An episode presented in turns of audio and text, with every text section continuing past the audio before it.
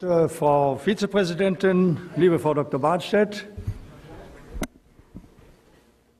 sehr verehrte Frau Ehrensenatorin, meine sehr verehrten Ehrensenatoren, Spektabilitäten, verehrte Kollegen, vor allem aber lieben, liebe Studierende, ich freue mich außerordentlich, dass ich Sie heute vor so einem vollen Haus begrüßen darf.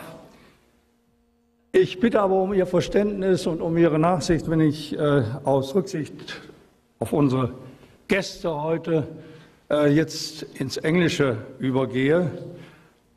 Das ist ja immer noch so, Broken English is the language of science.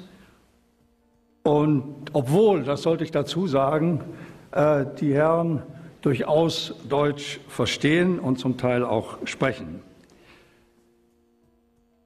For me, it will be and remain an unforgettable moment to see Endeavour lifting off into the blue, clear Florida skies on the morning of May 16th of this year, 2011. At, I think, please correct me, Mr. Johnson, it was, I think, 8.56 local time or 1256 uh, UTC time. We were quite nervous, we were happy, but also with our colleagues from NASA and ESA, uh, we had some mixed feelings because it was the last flight of Endeavour and the second to last flight of the shuttle.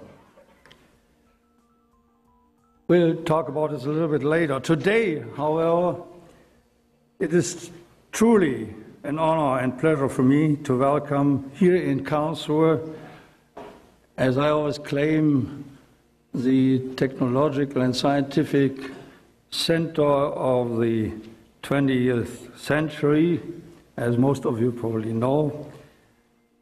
Uh, I am happy to welcome the members of the crew who contributed so much to science by transporting the spectrometer AMS to, to the ISS. I would like to extend our warmest welcome to Colonel Gregory Johnson, to Colonel Michael Fincke, to Dr. Andrew Feustel and to Colonel Roberto Vittori. From ESA, the others are all NASA astronauts.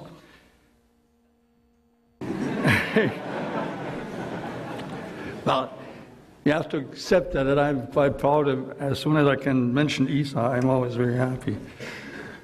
Um, as I know that they are going to introduce themselves later on, I would like to give you, primarily because there are so many students, a short introduction to the um, CVs.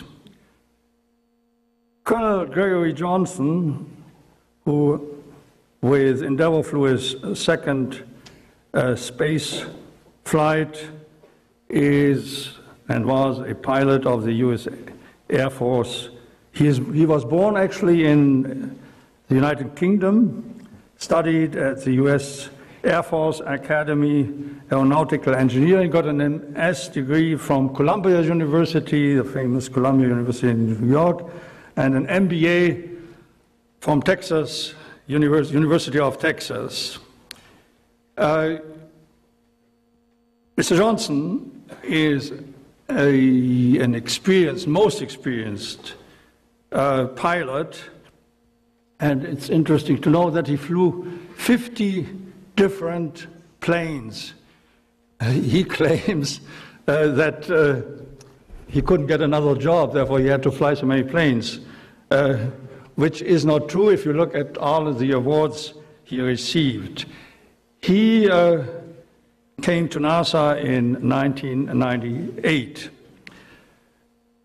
Colonel Michael Fincke also Fincke, we would probably say, uh, also from U.S. Air Force, Uh, STS 134 was his third mission to space.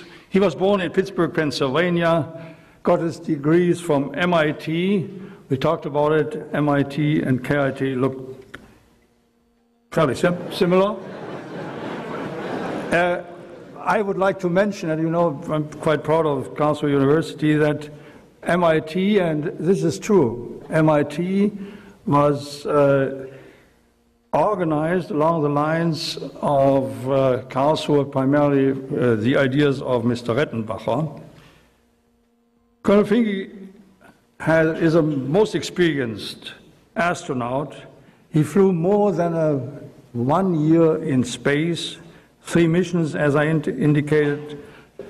His degrees are in aeronautics and earth sciences. During his missions, he had 60 EVAs, uh, as we sometimes call it, uh, Raumspaziergänge, but it truly is not a Spaziergang to do that. And I'm honored to welcome Mrs. Fincke, uh, are honored that you are here, and you had to leave three children at home, which actually is interesting. Uh, the last child of the Finckes was born when uh, Michael Fincke was in space. I have.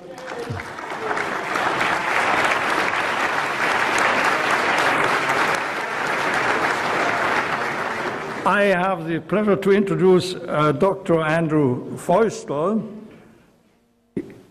STS 134 was his uh, second uh, mission. He was born in Lake Orion in Michigan.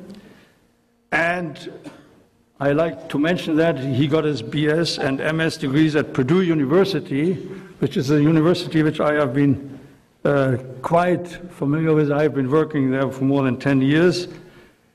Uh, he has played an impressive role at Purdue. He, by the way, likes cars. And uh, it's interesting that uh, at Purdue University they have a Grand Prix each year, which is a go-kart race. Uh, they have a racetrack, and uh, Dr. Fincke organized that for more than three years at Purdue. Uh, he is a specialist in earth sciences and went to ExxonMobil, and from there he uh, went to NASA in 2000. I also would like to welcome Mrs. Feustel. Very welcome to Karlsruhe.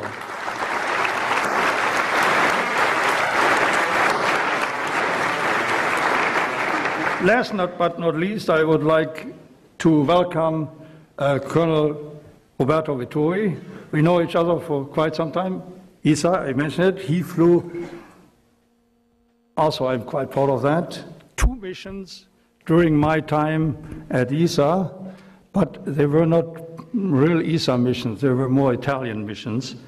Uh, still, I take that for credit. Uh, he is a test pilot, flew a lot of uh, tornadoes.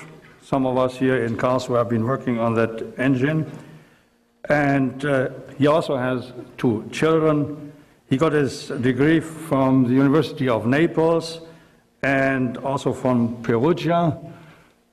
Welcome in Karlsruhe, uh, Mr. Vittori. I'm quite happy that we are able to meet here instead of Paris. Ladies and gentlemen, presently we are at the crossroads of human spaceflight and I'm most tempted to start a discussion. But in Karlsruhe, we are looking ahead.